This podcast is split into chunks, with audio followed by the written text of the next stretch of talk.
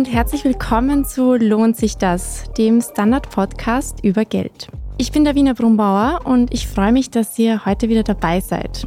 Es ist endlich Sommer und bald startet mit den Schulferien auch wieder die Hauptreisezeit. Urlaub am Meer, See, in Städten oder der Natur gehört für viele einfach dazu, wenn sie es sich denn leisten können.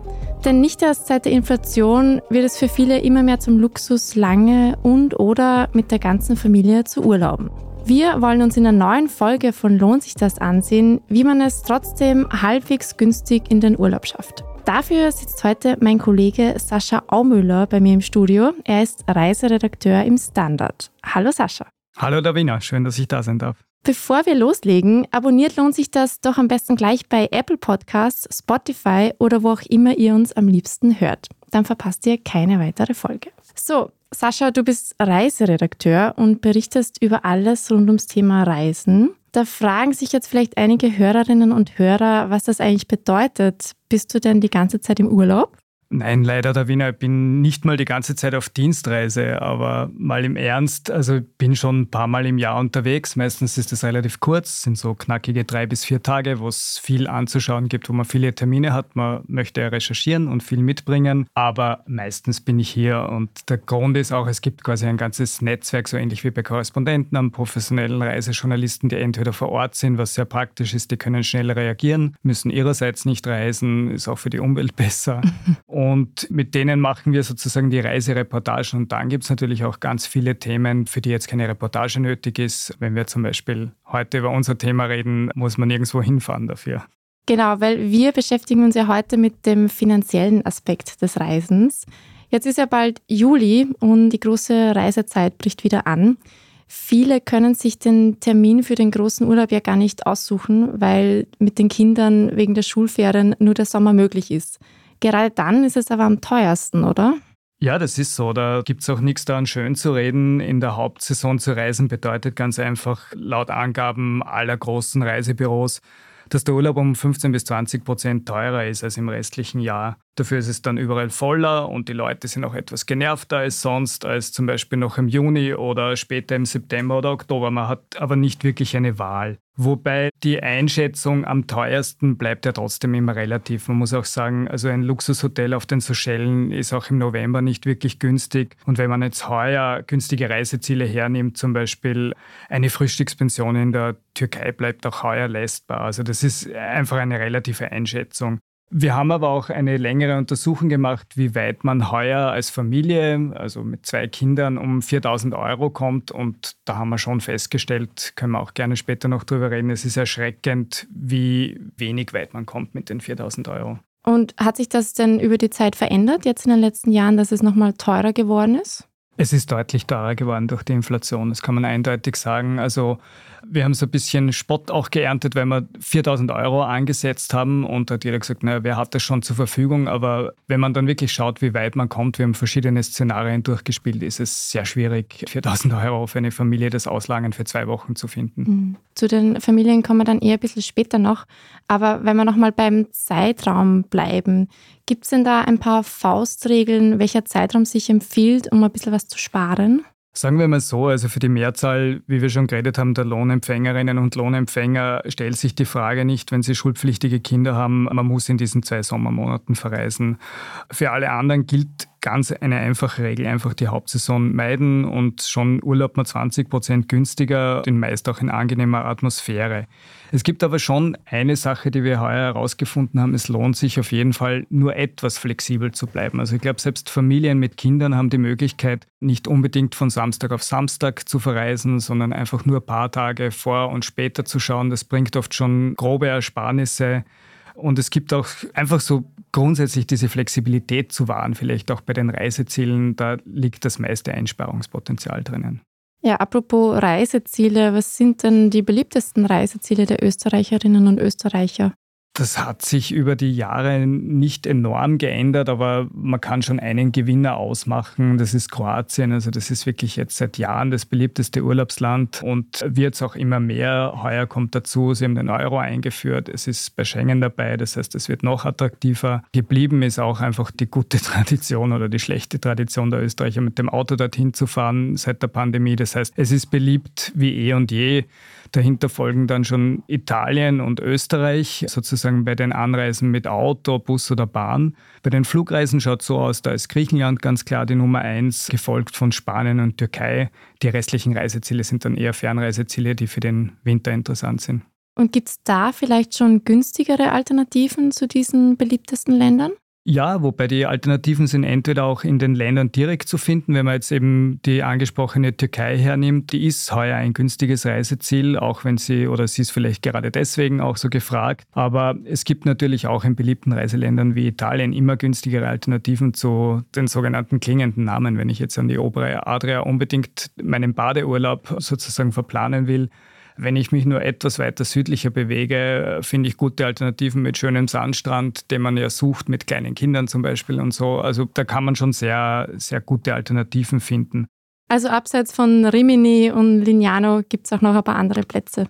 Es gibt auch noch andere Plätze. Seit Jahren redet man zum Beispiel darüber, dass Albanien wirklich eine schöne alternative Destination ist für den Italienurlaub, wenn man das so vergleichen möchte überhaupt. Es fahren dann doch immer viel weniger Leute hin, als man glauben möchte. Ganz ähnlich ist es bei Bulgarien, wo es halt gewisse Vorurteile vielleicht auch gibt. Man kennt so die Fotos vom Goldstrand sozusagen. Es gibt aber deutlich mehr. Also in, an, an der ganzen Küste ist wirklich, wirklich schön. Ist in den letzten Jahren sehr viel passiert auch und Infrastruktur geschaffen worden Infrastruktur im Sinne von nicht großen Hotelburgen, sondern sehr kleinteilige, nette Boutique-Hotels und so weiter. Also es gibt Alternativen, wenn man sich umschaut, die sehr günstig und sehr, sehr reizvoll sind. Das hast du vorhin auch schon angesprochen, das Stichwort Flexibilität. Was kann man denn beim Buchen schon von vornherein beachten, um bei den Kosten zu sparen? Naja, ein guter Ratschlag ist sicher mal einfach einen Kostenrahmen festzusetzen, so wie man ins Reisebüro geht, was man ja auch weiterhin machen kann und soll, dass man einfach sagt, ich habe so viel Geld zur Verfügung, was bekomme ich drum? Das kann man natürlich auch umlegen auf Reiseportale, auf Online-Portale und für einen gewissen Kostenrahmen überhaupt suchen. Da wird dann schnell klar bei einer Suche, welche Urlaubsländer sind heuer besonders gefragt, daher besonders teuer, was gibt es für Alternativen und so. Also wenn man einfach als wichtigstes Kriterium den Preis eingibt, sieht man recht schnell, was es drum gibt. Es soll natürlich auch Menschen geben, die trotzdem individual reisen und nicht die Pauschalreise bevorzugen da helfen dann durchaus so Portale oder Suchmaschinen wie Google Flights. Da kann man einen Zeitraum zum Beispiel von einem ganzen Monat abrufen, mal für den Flug und dann auch sehen, okay, an dem Tag ist es wirklich deutlich günstiger. Einfach diese Flexibilität, über die wir schon vorher geredet haben, da kann man viel sparen. Umgekehrt ist es auch möglich, auf Unterkunftsportalen wie zum Beispiel Airbnb einfach einen konkreten Reisezeitraum einzugeben und dann werden einem günstige Reiseziele vorgeschlagen. Also er sagt, ich habe nur da und da Zeit und in der Zeit ist es dorthin zu fahren besonders günstig. Also wie gesagt, wenn man flexibel ist, gibt es schon einige Möglichkeiten. Und jetzt gibt es ja einen richtigen Wildwuchs an Online-Angeboten und verschiedensten Buchungsplattformen. Muss man da auch ein bisschen vorsichtig sein? Weil ich kann zum Beispiel aus eigener Erfahrung sagen, wenn man so Flüge bucht über Portale, ist das Stornieren zum Teil wirklich kompliziert und mit Zusatzkosten verbunden. Also da muss man wahrscheinlich auch vorsichtig sein, oder? Man muss vielleicht oder sollte insofern vorsichtig sein, dass es fast immer am besten ist, direkt beim Anbieter zu buchen. Es gibt natürlich Preisvergleichsmaschinen, die sehr groß sind. Da kann man auch bedenkenlos sozusagen reingehen. Aber am besten ist es immer direkt beim Anbieter. Und sonst ist vielleicht auch so eine Frage der Erwartung. Also Storno ist in den seltensten Fällen sozusagen einfach möglich. Da brauche ich schon einen triftigen Grund, wie einen schweren Krankheitsfall oder gar einen Todesfall in der Familie, um die Reise einfach nicht anzutreten zu können. Zum Beispiel berufliche Gründe, ich muss dann doch im Büro bleiben oder so, sind kein klassischer Storno-Grund. Ich kann mich zwar dagegen versichern, dann zahle ich das gewissermaßen aber mit. Sinnvoller ist es in dem Fall vielleicht eine Alternative zu suchen, wie zum Beispiel eine Kombination aus Autoanreise und Hotelaufenthalt, wobei ich so vorgehe, dass ich entweder beim Hotel direkt anrufe und sage, wie wäre das denn, wenn ich den Urlaub verschieben müsste, können Sie mir das gut schreiben und so. Das machen fast alle Hotels. Digital noch einfacher ist es, ich schaue auf großen Portalen wie zum Beispiel wie Booking, reserviere ich mir die Option, ähm, dass ich den Hotelaufenthalt bis 24 oder 48 Stunden vor Reiseantritt stornieren kann.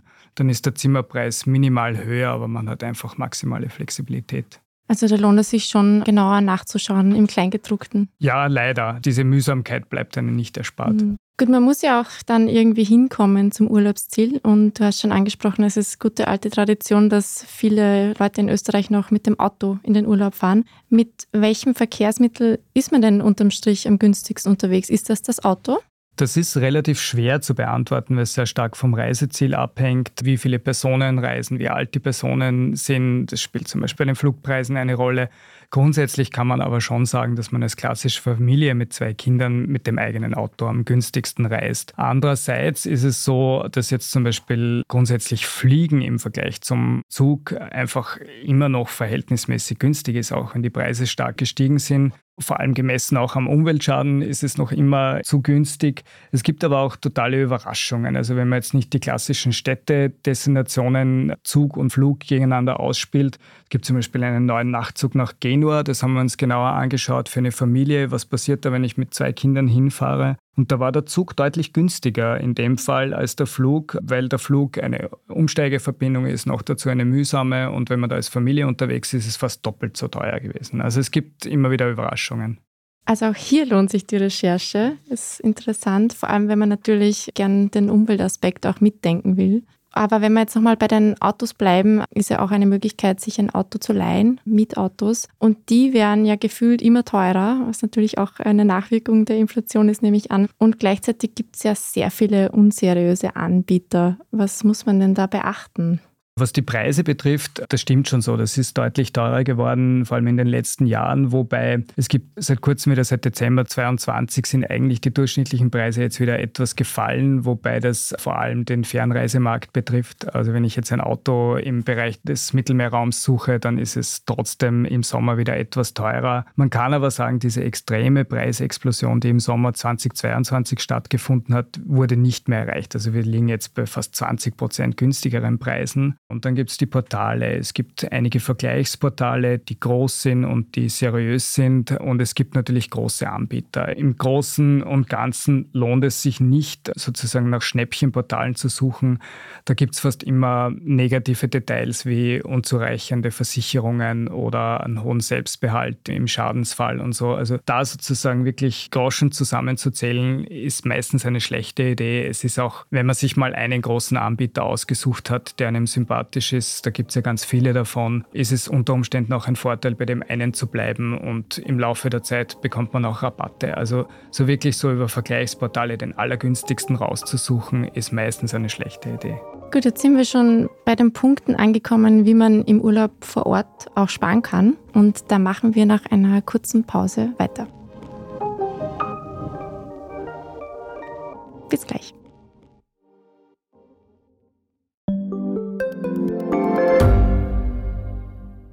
Ich bin die Franziska. Ich bin der Martin. Und wir wollen besser leben. Lohnt sich 10.000 Schritte zu gehen jeden Tag? Ist das Großraumbüro wirklich so schlecht wie sein Ruf? Spoiler, ja. Bringt's was, Intervall zu fassen?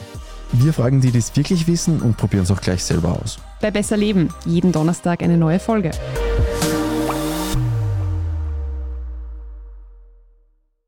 Am Urlaubsort angekommen, kann man ja auch noch immer Geld sparen. Da ist es natürlich wichtig zu erkennen, welche Touristenfallen es gibt. Wie findet man zum Beispiel heraus, wo man gut essen kann, ohne gleich an einem Abend das ganze Budget zu verbrauchen? Also mit den Touristenfallen ist es so eine Sache. Ich denke mal, es gibt natürlich Sachen, die an Wucher oder Betrug grenzen, wenn man für einen kleinen Snack in Rom irgendwie 30, 40 Euro bezahlt oder bei uns für ein Glas Leitungswasser was verlangt wird. Aber grundsätzlich, glaube ich, ist man auch sehr oft bereit, im Urlaub in Fallen zu tappen und einfach etwas mehr Geld auszugeben für was, was es vielleicht nicht wert ist wenn man das nicht möchte, wenn man das so wie zu Hause möchte und einfach schaut, okay, was ist gutes Essen wert oder so, ist doch das Beste, einfach ein bisschen herumzuflanieren. Es gibt überall Speisekarten vor den Lokalen und gerade im Urlaub, glaube ich, ist es nett, sich ein bisschen Zeit zu lassen, zu gustieren, zu schauen, ist es mir das wert, das für diese und diese Speise auszugeben, dann fahre ich eigentlich am besten. Ich mache es in den eigenen Urlauben schon recht oft, dass ich auch auf Google Maps schaue, wie die Bewertungen sind. Ja. Und da steht ja auch dabei, wie günstig oder teuer das Restaurant ist. Das ist sicher ein Anhaltspunkt, hat vielleicht den Nachteil, dass man halt auch so eine starke, standardisierte Durchschnittsmeinung bekommt, was dann oft nicht dazu führt, dass man das zu essen bekommt, jetzt gerade in einem Restaurant, was einem vielleicht selbst am besten schmeckt, sondern man erfährt, wo es die billigste Pizza gibt, jetzt im Extremfall gesagt irgendwie. Und das ist standardisiert für die ganze Welt gleich. Es ist halt sehr amerikanisch dominiert. Deswegen, ich würde mir die Zeit nehmen und einfach ein bisschen herumflanieren und schauen und vielleicht auch gerade bewusst auf diese digitalen Portale bei Sachen verzichten, wo es um Genuss geht und man kommt trotzdem noch zu vernünftigen Preisen, denke ich. Es mag verständlicherweise auch nicht jeder, dass man da die ganze Zeit erst recht im Urlaub wieder am Handy hängt und alles durchplant. Also das ist natürlich dann das der flexiblere dazu, ja. und angenehmere Zugang. Aber apropos Essen, zahlt sich denn eigentlich ein All-Inklusiv-Urlaub aus? Also ich denke, man sollte all-inklusiv gerade in Zeiten wie diesen vielleicht gar nicht so verdammen. Es gibt durchaus Szenarien, wenn ich dran denke, man hat zwei hungrige Teenager im Urlaub mit, die am Tag mehrmals Hunger bekommen und dann nervös werden, wenn es nichts gibt irgendwie. Also schon allein um den Frieden im Urlaub willen ist das einfach eine kalkulierbare Variante, wenn ich weiß, okay, es gibt jederzeit Essen und das ist inklusive. Da kann das durchaus sinnvoll sein und es ist natürlich vorab kalkulierbar, was dafür sozusagen für Verpflegung ausgegeben wird. Andererseits stellt sich sehr oft die Frage, wenn man mit All-Inclusive unterwegs ist oder sowas gebucht hat, ob man wirklich mehrere Mahlzeiten täglich braucht, wenn man in einem heißen Urlaubsland unterwegs ist, gar nicht so viel Hunger hat und so und dann so Essensgewohnheiten von zu Hause in den Alpen im Winter beibehält, ob das so sinnvoll ist oder soll ja auch vorkommen, dass man nicht nur im Hotel bleibt, sondern auch rausgeht, sich vielleicht was anschaut, einen Ausflug vorhat und man bezahlt aber trotzdem die Mahlzeit im Hotel mit. Also da gilt es halt wie in anderen Lebensbereichen auch, man sollte nur für das bezahlen, was man auch nutzt.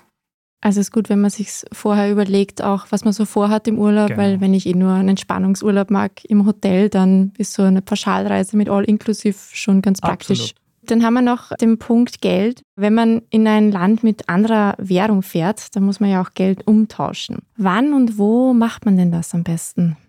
Vielleicht bevor ich die Frage direkt beantworte, bringt mich das noch zu einem anderen Sparpotenzial, Geld umtauschen, der Wechselkurs. Das ist auch immer eine lohnende Sache. Es gibt jedes Jahr im Juni, kommt praktischerweise eine Studie raus, nennt sich der Urlaubseuro, untersucht die Kaufkraft vom Euro im Ausland, meistens mit Wechselwährungsländern. Dabei kommt eben auch raus, dass die Türkei heuer sehr günstig ist. Und da kann ich auch nochmal sehr viele Reiseziele eruieren, die heuer günstiger sind vielleicht als in anderen Jahren. Überraschenderweise zum Beispiel Norwegen. Die norwegische Krone ist gerade sehr, sehr günstig für Eurozahler, wobei man sagen muss, das allgemeine Preisniveau ist so hoch, dass das nicht sehr auffällt. Bei den Fernreisen, um trotzdem ein Ziel zu nennen, weil es so eklatant ist, Argentinien ist durch den Wechselkurs sehr günstig heuer. Und zum eigentlichen Bezahlen, es ist halt so, Geld umtauschen wird immer seltener nötig, weil einfach bargeldlos bezahlen fast überall einfacher geht als in Österreich und in Deutschland. Und mit einer klassischen Kreditkarte zu bezahlen ist fast immer die beste Möglichkeit. Und dann, da gibt es vielleicht auch noch einen wertvollen Trick in der Landeswährung. Es wird einem sehr oft angeboten, das gleich in Euro konvertiert zu lassen. Da zahlt man meistens drauf, ist fast immer besser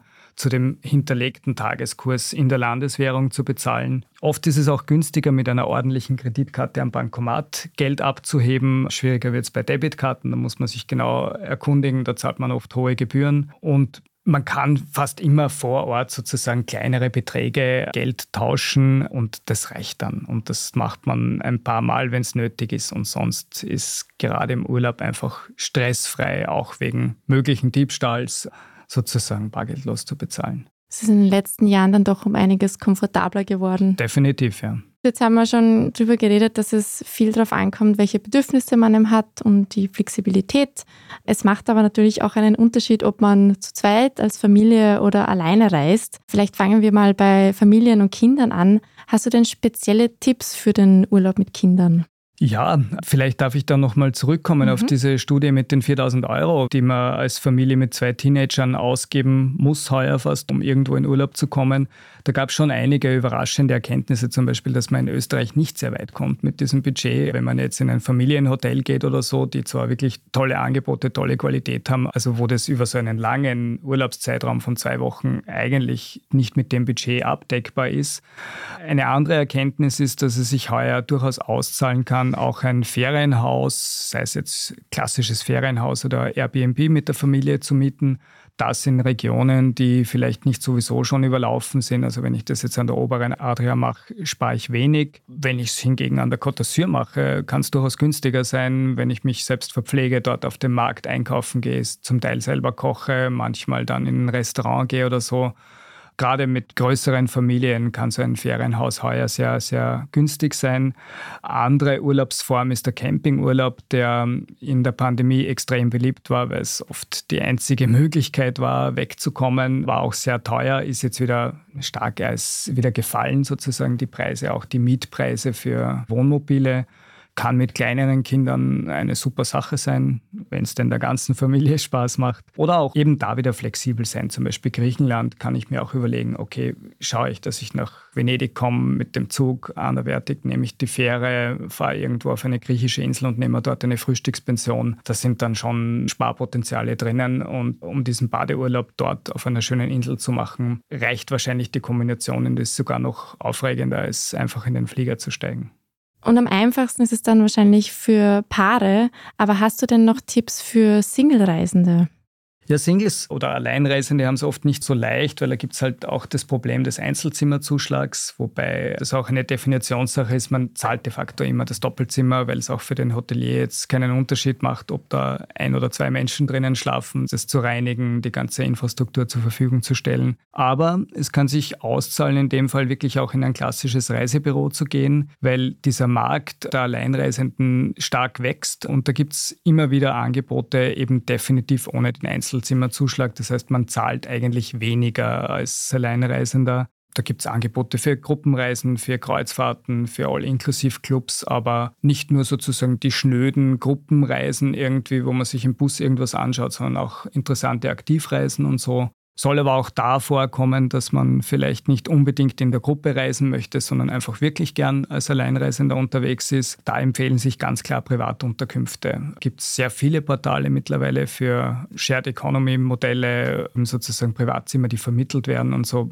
das bekannteste ist sicher Airbnb, aber es gibt viele Alternativen auch dazu. Und da ist es sehr wohl so, da zahlt man nicht sozusagen den normalen Zimmerpreis, sondern kann deutlich bessere Preise und besseres Preis-Leistungs-Verhältnis als Alleinreisender bekommen. Dann fassen wir zum Schluss nochmal zusammen. Wie spart man denn am besten beim Urlauben Geld? Ich glaube, der wichtigste Aspekt ist fast immer und bleibt auch heuer flexibel zu sein. Das ist flexibel im geringen Rahmen, nur beim Reisezeitraum ist schon klar, man muss in den Ferien weg, aber da helfen oft schon ein paar Tage. Aber auch flexibel sozusagen im Kopf, dass ich mir denke, okay, ich war jetzt 35 Jahre an der oberen Adria, wenn es auch das 36. Jahr das gleiche Hotel sein soll, kostet das das, was es kostet, oft recht viel. Wenn ich da eine Alternative dazu suche und so flexibel bin, mal was Neues auszuprobieren, gibt es eigentlich jedes Jahr irgendwie Empfehlungen, wo gerade der Wechselkurs günstig ist, wo gerade nicht so viele Leute hinfahren aus irgendeinem Grund.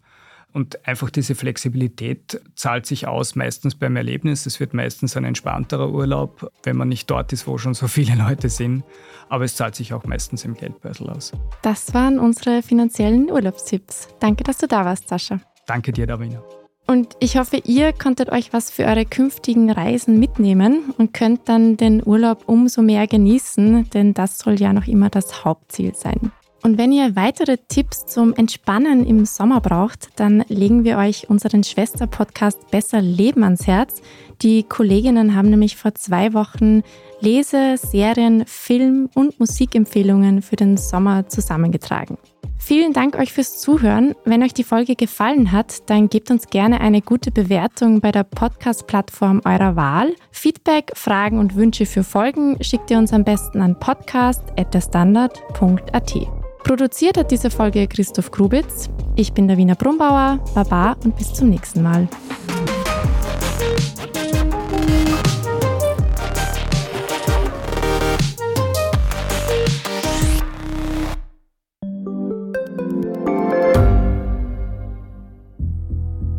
Was ich nicht nachvollziehen kann, ist, warum an jedem Unrecht immer ich schuld sein soll. Ein Korruptionsskandal jagt den anderen. Österreich hat in den letzten 30 Jahren viel über Klimaschutz gesprochen, aber zu wenig getan. Die Politik verschläft die Klimakrise. Die Behörden haben alles richtig gemacht. Fehler vergisst man, statt daraus zu lernen. So sind wir nicht. So ist Österreich einfach nicht. Aber wie ist Österreich dann? Das wollen wir bei Inside Austria herausfinden. Wir blicken auf die großen österreichischen Skandale. Von Ibiza bis Ischgl. Wir wollen wissen, wer dafür in der Politik die Verantwortung trägt. Und wir schauen genau hin, wo Österreich über seine Grenzen hinaus mitmischt. Vom Wirecard-Skandal bis zum Ukraine-Krieg. Das ist Inside Austria von Standard und Spiegel. Jeden Samstag eine neue Folge, überall, wo es Podcasts gibt.